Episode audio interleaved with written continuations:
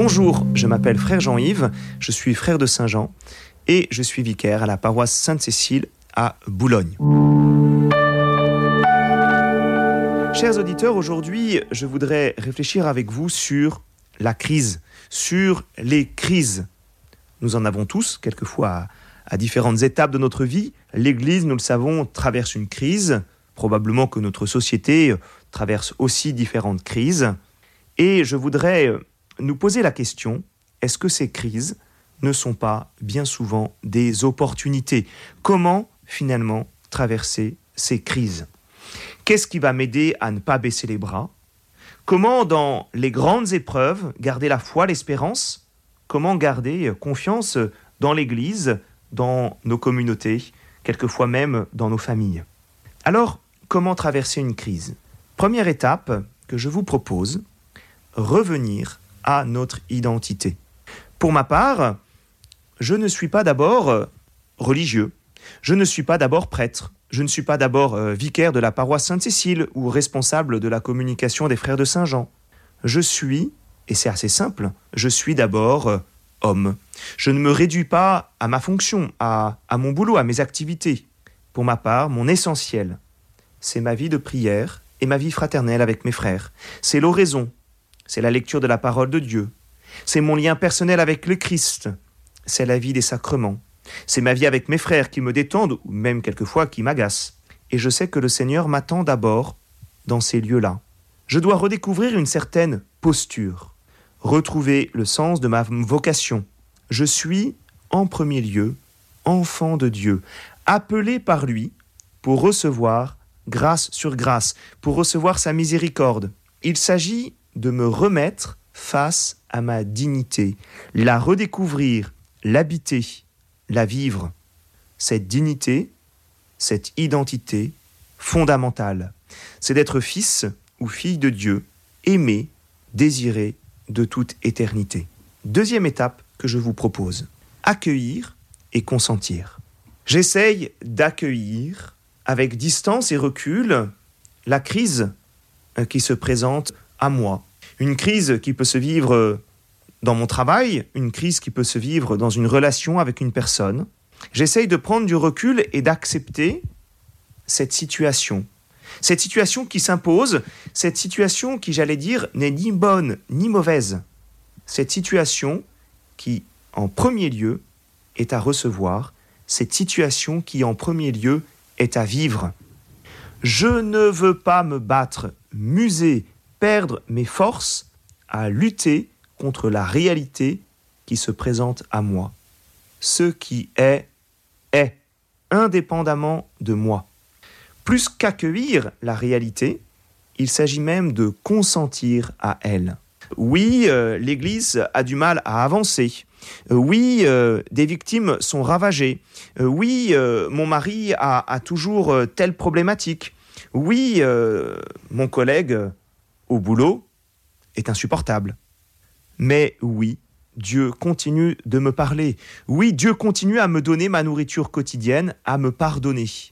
Je dois consentir à mon histoire, je dois consentir à cette réalité qui est devant moi. Troisième étape, le discernement. Il convient ensuite de me positionner par rapport à l'événement, par rapport à la situation, par rapport à cette crise. Je dirais qu'il faut que je trouve mon point d'ancrage. Je dois m'ajuster à la situation, acquérir mon propre discernement. Pour cela, je dois découvrir, acquérir si besoin, ma propre liberté intérieure. Je dois pouvoir rester droit dans mes bottes, quoi qu'il arrive. Pour le dire d'une autre manière, je dois pouvoir rester devant Dieu, le cœur en paix, car je dois garder la conviction que je réponds à son appel, que je fais sa volonté. Je vous propose trois types de discernement. Tout d'abord, un discernement sur la situation. Est-ce que la situation euh, est bonne ou mauvaise? Les moyens sont-ils pris pour résoudre la crise? La lucidité est-elle là? Ensuite, un discernement sur mon action par rapport à cette situation. Ai-je une capacité d'action? Suis-je écouté? Même si les choses avancent lentement, pas toujours comme je le souhaite, ai-je une influence positive? Et puis, un troisième discernement, un discernement spirituel. Suis-je convaincu que je suis à ma place? Puis-je continuer à travailler ainsi en conscience? Quatrième étape, la lutte. Lorsque la lutte devient plus forte, lorsque la crise est peut-être la plus profonde, lorsque des remises en cause deviennent personnelles, lorsque les doutes arrivent, lorsqu'on n'est plus capable de prendre du recul. Alors je crois que la première solution, la seule solution qui soit à mon niveau, qui soit accessible, qui soit réaliste, c'est ma propre remise en cause. Il s'agit de discerner ce que cette lutte, cette crise vient remettre en cause en moi. Il s'agit de discerner mon propre lieu de conversion. Bien souvent, une crise me montre un lieu personnel de vulnérabilité. Et même si des causes extérieures d'injustice, de dysfonctionnement, de scandale m'apparaissent de manière objective, il s'agit de chercher aussi pourquoi cela a un impact si important chez moi. Étais-je dans une idéalisation de ma mission, de l'institution, des personnes? Est-ce que je n'ai pas surinvesti ma responsabilité en pensant pouvoir tout changer? Ai-je pensé que j'y arriverais seul? Ai-je trop peur de décevoir?